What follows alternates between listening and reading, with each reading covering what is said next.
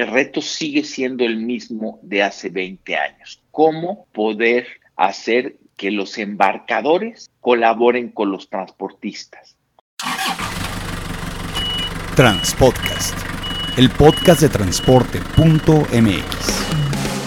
Escucha cada semana la información más relevante del mundo del transporte y la logística en voz de sus protagonistas. Ya comienza Transpodcast.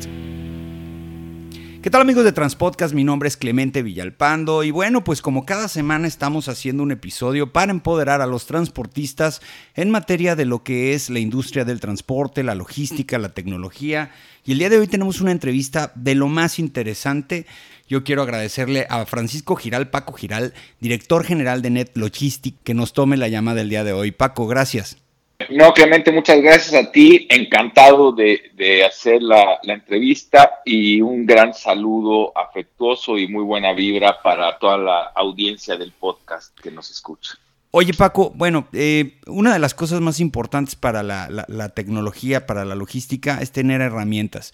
Eh, pudieron, tuve la oportunidad de escuchar un poco y de googlear un poquito acerca de tu trayectoria. Eres una persona que lleva muchos años en este negocio, que empezaste, bueno, ahora sí que en el tema del transporte de carga, revisando procesos. ¿Le podríamos platicar aquí a nuestros podescuchas cómo tomaste la decisión y cómo empezaste a idealizar esta empresa que hoy por hoy tiene más de 300 colaboradores? Sí, con mucho gusto, una, una aventura eh, que empezó hace 20 años, creo que empezamos un poco en el 2000 eh, contemporáneamente, por lo que me, platicabas, Clemente, y en esa época, un poco para situar a, los chavos, muchos de los chavos que nos escuchan no se imaginan el mundo sin Internet, pero en esa época empezaba a, masificarse el Internet, se hablaba de una nueva economía, eh, así como se habla de la, cuarta transformación eh, en la parte digital, no la política, la, cuarta economía.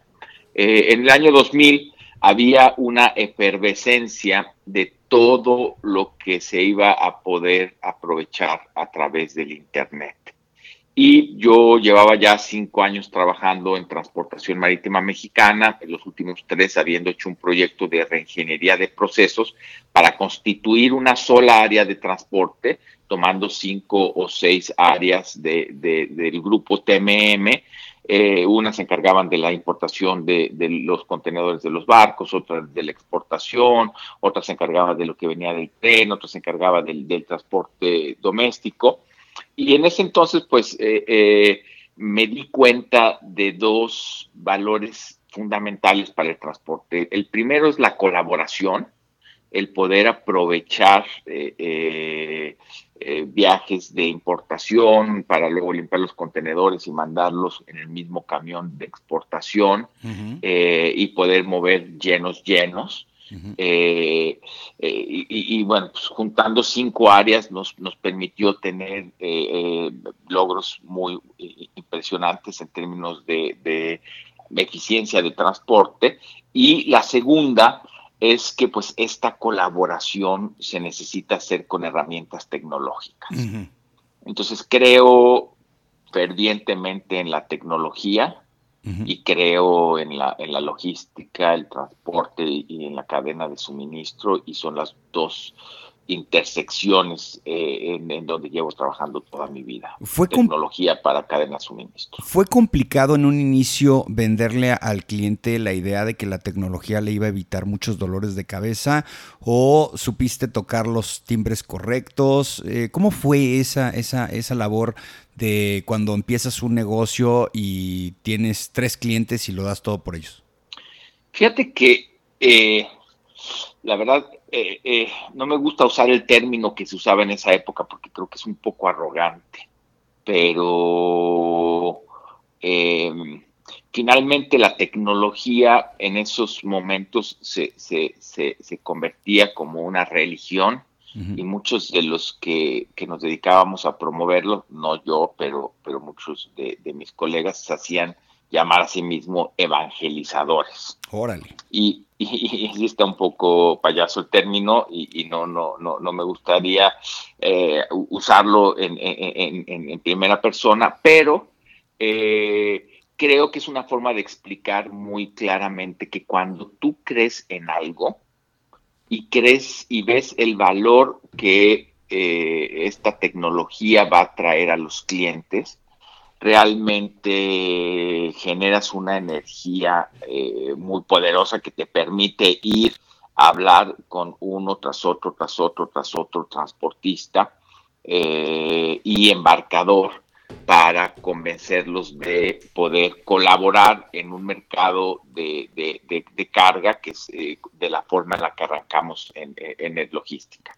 Entonces, yo te diría que tocamos muchas puertas eh, correctas e incorrectas. No fue tanto eh, eh, un tema de saber qué puertas tocar o cómo tocar, sino fue un, un tema de tocar y tocar puertas y en donde encuentras pues que hay gente que, que hay, que tiene mayor apertura al cambio y que es con la que te tienes que, que, que, enfocar y pues, gente que no está preparada, no está lista o que tiene más resistencia al cambio.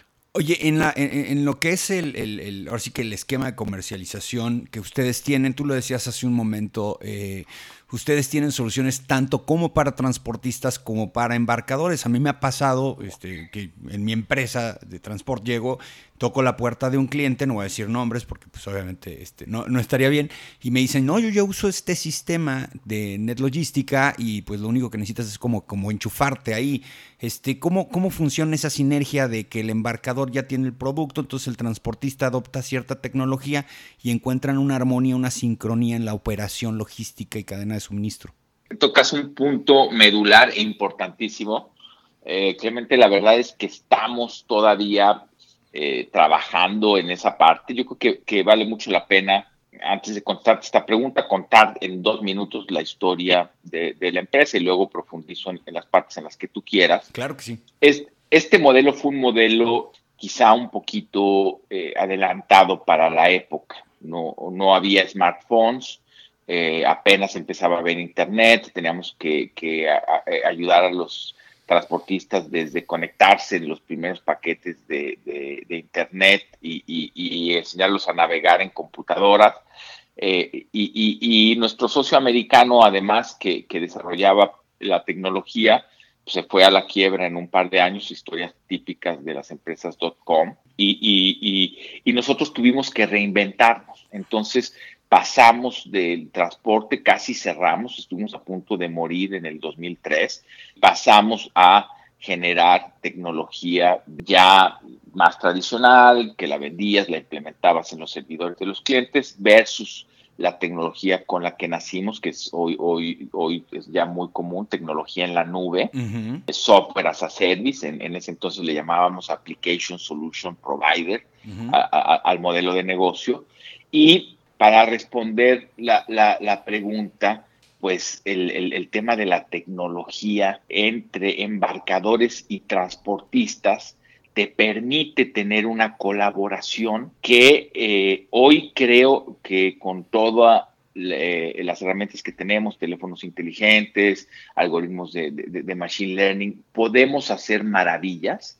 Sin embargo, el reto sigue siendo el mismo de hace 20 años. ¿Cómo poder hacer que los embarcadores colaboren con los transportistas? Que los embarcadores vean que si reciben rápido al transportista, que si lo cargan rápido y lo dejan salir y, lo mandan a carretera, que si entran a entender transportistas eh, serios, responsables, eh, eh, que estén teniendo viajes de vacío, puedan tener flexibilidad ellos para cargar antes o después y, poder conseguir mejores tarifas. Hay una gran, gran eficiencia por hacer y yo creo que si bien la parte tecnológica ha avanzado muchísimo, el reto que hoy tenemos sigue siendo el mismo de hace 20 años, que es el, el de alinear las voluntades de embarcadores y transportistas y de transportistas entre ellos mismos y de embarcadores entre ellos mismos para crear comunidades colaborativas que hagan que el transporte sea mucho más eficiente.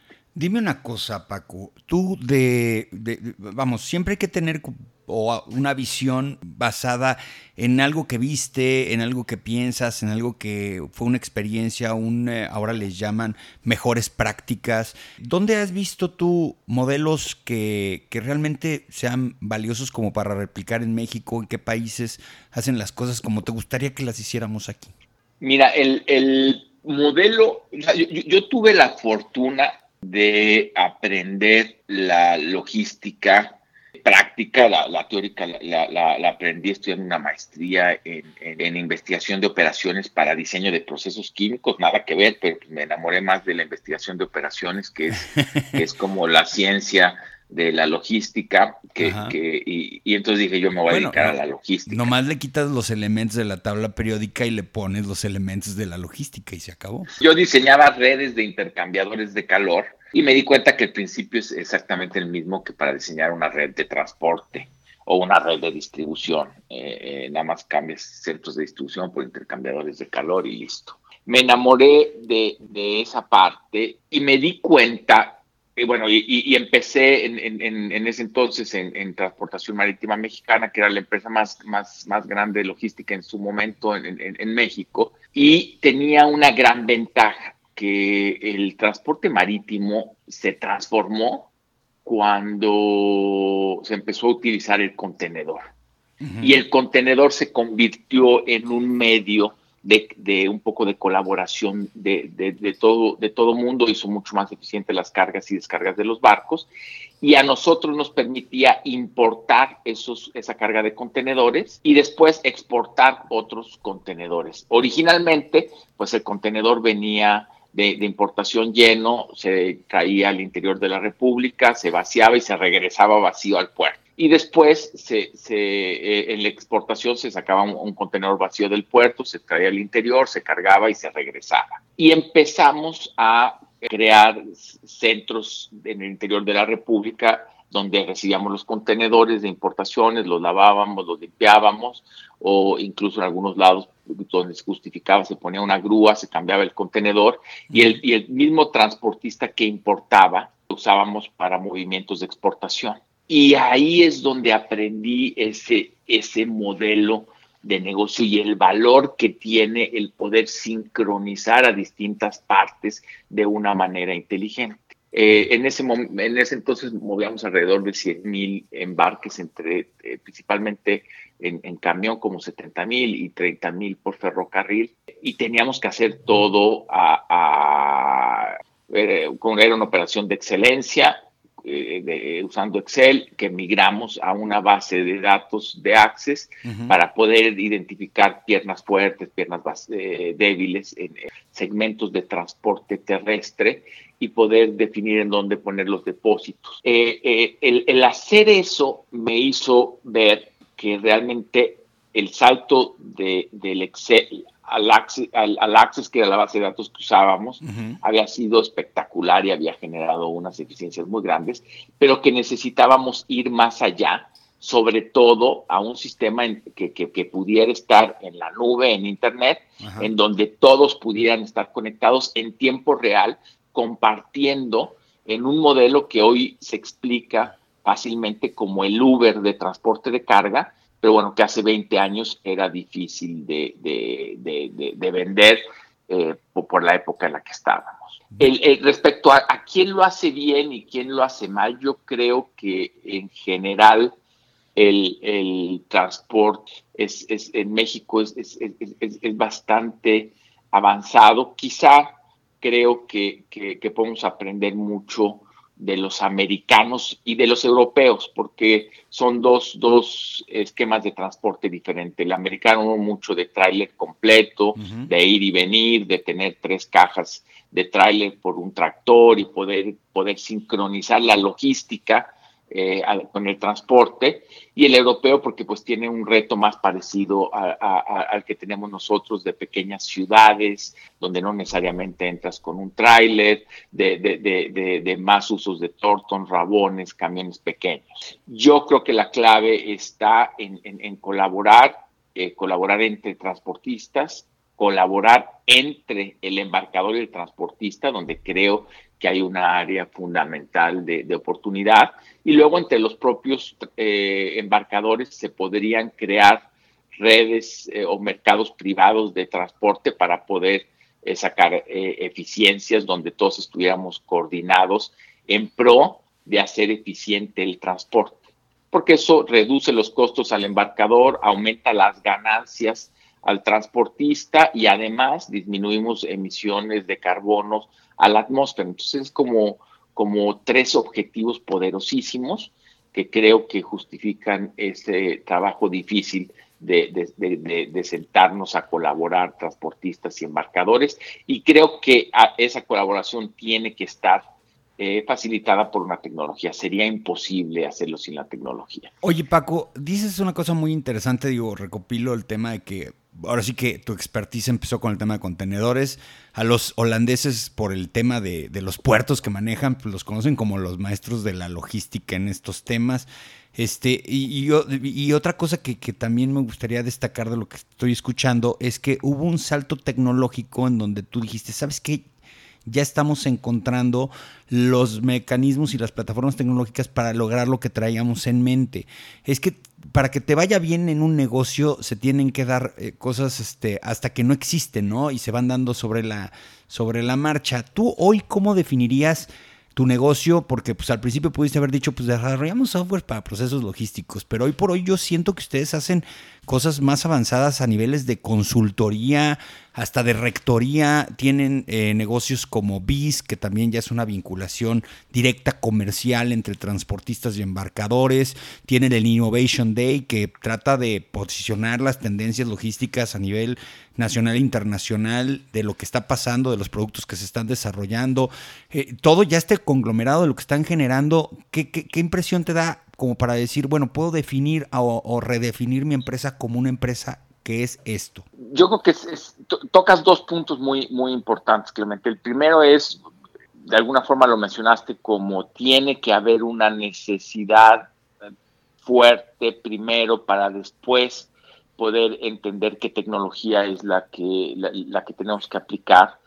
Y yo creo que ese es un principio fundamental que, todos los escuchas del podcast deben de tener, porque de pronto salen tecnologías y, muy sexy, se ponen de moda y todo mundo está queriendo utilizarlas sin necesariamente tener un problema que resolver con esa tecnología. como, como dice la metáfora, nos enseñan a usar el martillo y andamos viendo que todo tiene cara de clavo y, queremos eh, martillar con los tornillos y queremos martillar todo lo que se nos presente. Eh, entonces, eh, eso es algo fundamental.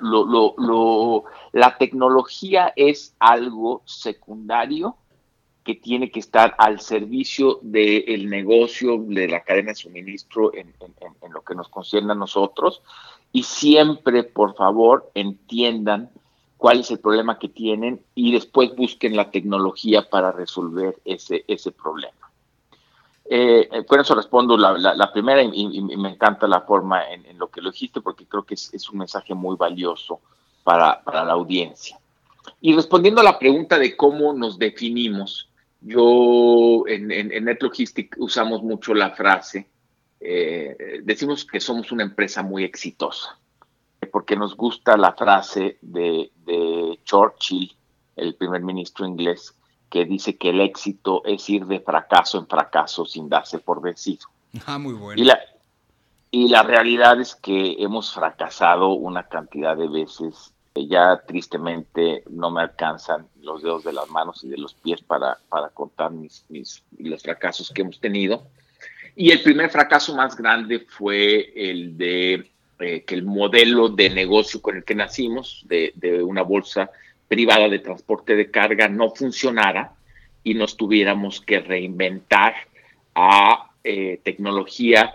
Eh, logramos también al principio, hace 20 años, poner un sistema de administración de transporte en la nube, en, en Internet, ¿Un tipo ERP e o qué sería? Un tipo, sí, bueno, más que ERP, un, un TMS. Un TMS, Transportation Management System, sistema de administración de transporte en la nube.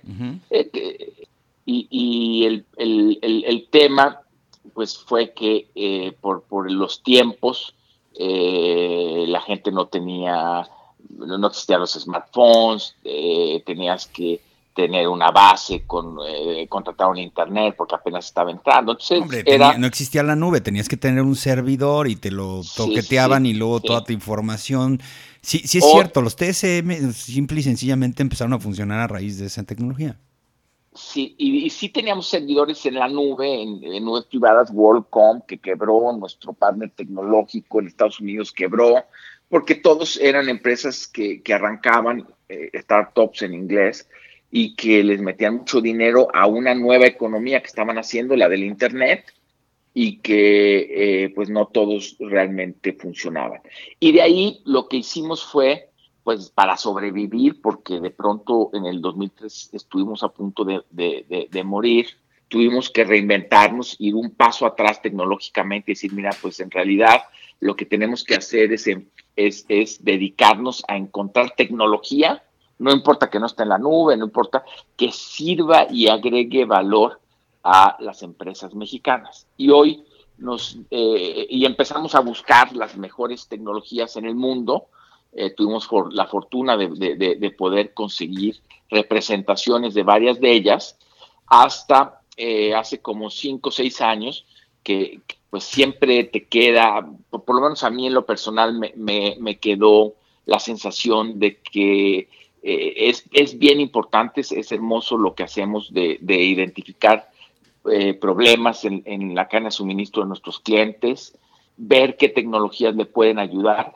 poner las mejores tecnologías eh, del mundo, pero había un vacío ahí porque las tecnologías que poníamos eran tecnologías eh, solamente de otras empresas eh, americanas o, europeas que las desarrollaban.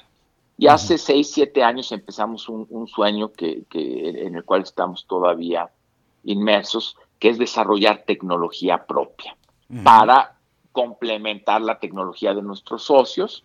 Y, la innovación y desarrollo de tecnología es lo que viene a complementar el, modelo de negocio que tenemos. Hoy a lo que nos dedicamos en concreto es digitalizar la cadena de suministro de nuestros clientes y es, es identificar áreas de oportunidad, encontrar la tecnología correcta para la cadena de suministro, implementarla con el cliente y si el cliente necesita que se desarrolle algo en particular, se lo podemos desarrollar en eh, el ecosistema de nuestras propias soluciones y sobre todo de las soluciones líderes que representamos de, empresas con las que tenemos ya relaciones de muchos años para, para, representarlos en América Latina. Paco, una pregunta. Bueno, mitos y realidades de, del uso de este tipo de tecnologías y de lo que es específicamente el portafolio de productos de NetLogistic porque luego de repente ves estas empresas exitosas con cierta cantidad ya de, empleados, de colaboradores, este, y, luego los transportistas chiquitos que nos escuchan dicen, es que eso es muy caro. ¿Qué, qué, qué, qué tienes que ser? ¿Qué, ¿De qué tamaño tienes que ser? Ah, ¿Tienen trajes a la medida? Eh, a diferentes presupuestos. Eh, ¿cómo, ¿Cómo funciona eso? ¿Puede entrar cualquiera a, ser cliente de, de NetLogistic? sí a través de, la, tecnología nuestra, algo que me encanta de lo que está pasando en el mundo de la tecnología y, algo que hemos visto una transformación impresionante es cómo se ha democratizado la tecnología. Tecnología que antes eh, se necesitaban grandes cantidades de dinero para invertir, hoy pueden tener acceso pequeñas empresas eh, a través de, eh, de, rentas mensuales eh, en la cual no tienen que hacer una inversión, sino rentar un software como servicio, se, llama por las siglas en inglés Software as a Service o SaaS, y, hoy hay tecnología para todo el, el, mundo al alcance de todos los bolsillos. Nada más para dar una idea de la magnitud de cómo ha evolucionado esto en 20 años.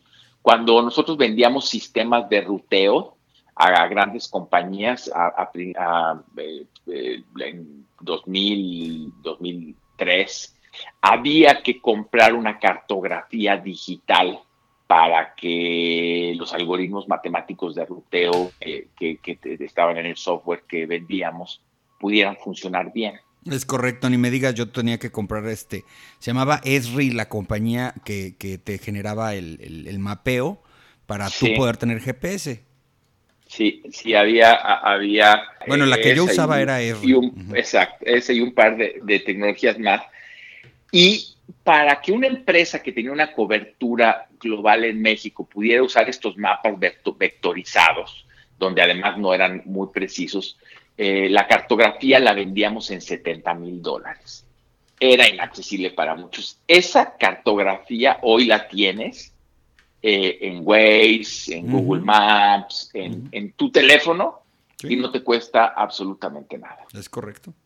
Entonces, hoy yo diría eh, el, tamaño no es un problema, el, el, costo de la tecnología no es un problema, es más un tema de eh, un deseo fuerte de la empresa por sistematizarse, digitalizarse, que, es hacia allá, hacia donde va el mundo, y hoy la pandemia dicen que está acelerando entre 5 y 10 años los procesos de digitalización. es precisamente... la cuarta economía. Es precisamente lo que te quiero preguntar. Tú, hoy por hoy, con lo que te estás dando cuenta de que está pasando con, lo, con el COVID-19, 19, perdón, ¿estás viendo que la gente está demandando más tecnologías? Sin duda, sin duda. El ejemplo más claro y más tangible de todos es la plataforma de conferencia Zoom, que creció de 10 millones de usuarios a 300 millones de usuarios en los primeros tres meses de la pandemia. Ahorita no sé no sé cuándo vaya, ¿no? Porque se considera desde que arrancó en China. Eh, y algunas tendencias que se venían eh, viendo, como por ejemplo trabajar desde casa, seguían siendo en muchas empresas mitos eh, de, es que no se puede, es que la gente se va a hacer loca, no va a trabajar, cuando hoy el, problema que estamos teniendo es que se estima que en promedio la gente por estar en casa, por no tener que transportarse, eh, está trabajando 30% más los que podemos trabajar de forma digital que lo que se trabajaba antes de la pandemia. Esto es, un ejemplo de cómo la pandemia está llevando a, usar tecnología. Yo creo que, además la pandemia para los que estamos en, en transporte y en logística está eh, dándole la relevancia a la cadena de suministro que no se le había dado en, los años pasados, que se sabía que tenía, se sabía que venía una época de apogeo de, la cadena de suministro, pero apenas ahora que se está haciendo evidente que para que el mundo siga viviendo con pandemia, para que podamos comer, tener cosas en, en casa, pues eh, necesitamos que las cadenas de suministro funcionen y funcionen de manera eficiente. Oye Paco, eh, platícanos de, cómo empezó Innovation Day. Sé que este año va a ser como todo lo que está pasando en materia de eventos eh, digital. Este, a lo mejor tiene más áreas de oportunidad. Muchas veces tenías un Innovation Day y decías, híjole, te quería invitar a una persona, pero no pudo venir, ahora ese ya no va a ser pretexto porque todos podemos tener un acceso a Internet. ¿Qué onda con, con el Innovation Day 2020? Mira, el, Innovation Day para nosotros es el día en donde compartimos con, clientes, con prospectos, con amigos y con gente del, medio, eh, lo último en tendencias de tecnología en cadena de suministro y lo hacemos eh, de una forma eh, un poco teórica, hablando de las tendencias que vienen, pero también de una forma muy práctica con casos de éxito de lo que está sucediendo en, nuestros países. Porque también muchas veces cuando se habla de estos temas de tecnología, la gente dice, bueno, eso es en, otros países. Y, realmente en México tenemos historias de éxito extraordinarias en América Latina eh, de, todas las mejores tecnologías usadas eh, eh, en, algunas empresas y lo que hacemos es compartir eso con la audiencia. Este año hemos aprendido, nosotros tenemos una oficina pequeña en Estados Unidos, la oficina principal aquí en México y tenemos una oficina grande de más de 60 personas en Colombia. y, pasa algo curioso. Durante la pandemia, si bien extraño estar con la gente, extraño el ir a Colombia, que lo hacía entre cada dos o tres meses, eh, hoy he podido estar más cerca de toda mi gente y la gente que reporta un nivel abajo y dos niveles abajo, todos los líderes de la empresa nos reunimos una vez a la semana los viernes en reuniones de alrededor de 45 personas que son los líderes que van a llevar la empresa a la visión del 2023 y estamos pudiendo convivir por primera vez en reuniones donde en que cada quien en dos minutos platica los, los logros de la semana, eh, con gente de, Colombia, con gente de la oficina de Mérida, con gente de la oficina de Monterrey, con gente de la oficina de México, eh, con gente de la oficina de Estados Unidos. Eh, y, y, un poco lo que queremos llevar a este Innovation Day es esa misma experiencia. Vamos a tener un Innovation Day en donde no solamente vamos a tener la gente presencial, eh, eh, la gente que va a estar dando las pláticas y, gente que está principalmente de México, sino que va a ser un Innovation Day donde vamos a tener casos de éxito y audiencia de toda América Latina y está trabajando muy duro la gente de, la empresa para poder generar esa colaboración porque es un principio eh, fundamental para nosotros entre pares de, eh, de, la audiencia. Alguien que, que hace lo mismo que yo en otros países de América Latina, con lo cual no competimos, pero podemos compartir todo lo que estamos haciendo. Creo que eso va a traer un valor eh, adicional a lo que siempre hemos hecho en el Innovation Day. Oye, y para esta edición va a ser abierta al público, te, soy sincero, es cotizada el, evento, bueno, el año pasado yo me acuerdo que hasta unos clientes me dijeron, oye, tú conoces a los de Net Logistic y de Biz, te puedes conseguir unos pases, porque la verdad es que la gente quiere ir, es un, es un evento muy interesante. Ahora que es digital y que es abierto, ¿va a ser abierto a todo el público? ¿Cuál es la intención en ese sentido? La intención es, es, hacerlo abierto a, todo el público, justo lo, platicábamos ayer. Lo único que queremos es filtrar por que sea gente que se dedique a, la logística, a la cadena de suministro, al transporte y que tenga cierta, cierta relevancia en el medio, porque sí queremos generar un poco vinculación entre ellos y no, no, no queremos tener en este caso en particular, porque dedicamos mucho a, temas de estudiantes, a temas de, gente, lo que queremos tener es profesionistas de la cadena de suministro y está abierto y limitado. Ayer hablábamos de eso porque estamos ampliando las capacidades de las plataformas que vamos a utilizar para poder recibir gente de cualquier parte del mundo, de, habla hispana, algunas eh, pláticas serán en inglés, pero buscaremos la forma de, tener las traducciones, pero eh, pues principalmente del, mercado de habla hispana en, todo el mundo. Pues qué interesante, porque sí es un evento que definitivamente tiene mucha trascendencia y bueno, pues este, para todos los que les interesa el tema de la logística y el transporte, el Innovation Day es un excelente referente. No tengo aquí a la mano la fecha que, que va a ser, ¿tú la traes ahí? Sí, es el 22 de octubre. 22. Y si mal no recuerdo, de, va, a ser un evento de toda la mañana, de 8 a 2. Luego daremos algunas facilidades. Eh, tenemos muchos, muchos de nuestros clientes son, son gente de cadenas de, de restaurantes. Entonces veremos qué hacemos para que luego la gente pueda comer eh, a gusto en casa y, buscaremos también formas de, socializar, eh, de dar acceso a eh, que todos puedan contactar a, gente de la audiencia que le pueda interesar. Estamos trabajando mucho en, eso, en, reinventarnos. Yo creo que tiene la, la desventaja de que no nos vamos a poder ver cara a cara, no vamos a poder abrazarnos, no vamos a poder saludarnos de mano. Eh, que es siempre algo fundamental, sobre todo para los que somos kinestésicos y nos cargamos de energía de, la gente.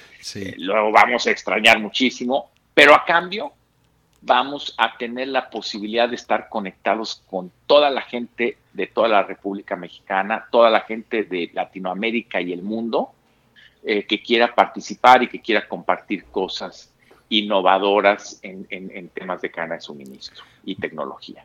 Paco, ya por último, ¿nos puedes platicar acerca de esta empresa también, este, del grupo de Net, NetLogistic que se llama BIS, para que la gente que nos escucha sepa cuál es el, core de esta empresa? Sí, BIS es,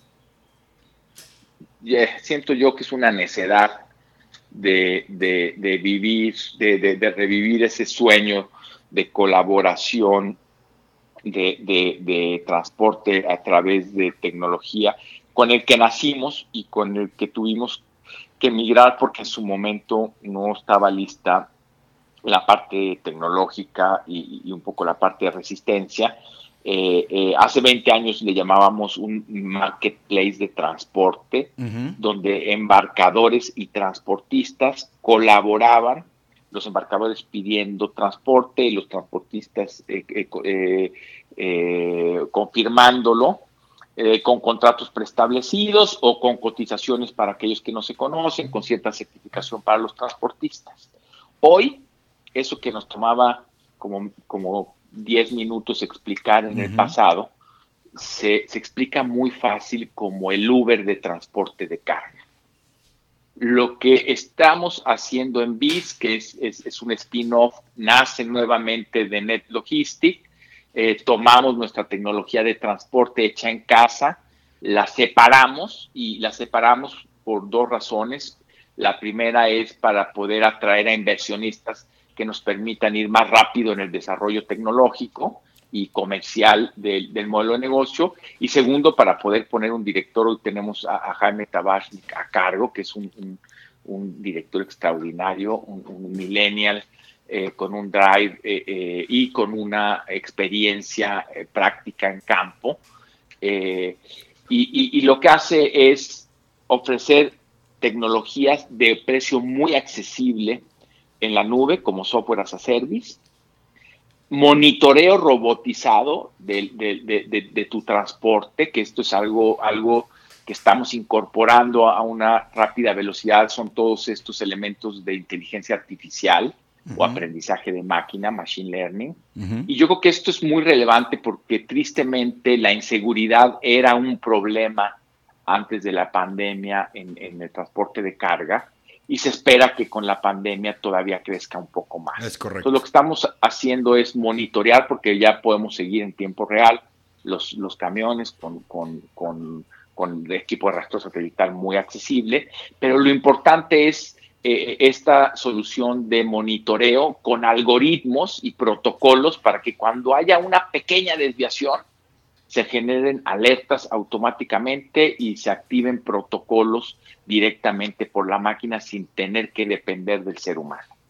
Y la tercera cosa que, hace es eh, el Uber del transporte de carga, que es, lo que antes nos tomaba 10 minutos explicar, el marketplace, la colaboración, y hoy cuando tú dices Uber de transporte de carga, la gente lo entiende perfectamente. Pues qué interesante, la verdad, y más para los transportistas que hoy por hoy tienen que buscar otras herramientas para poder tener un poquito más de interacción con algunos clientes. Paco, se nos acabó el tiempo, la verdad es que estuvo muy interesante la plática, eres una persona que tiene mucha experiencia.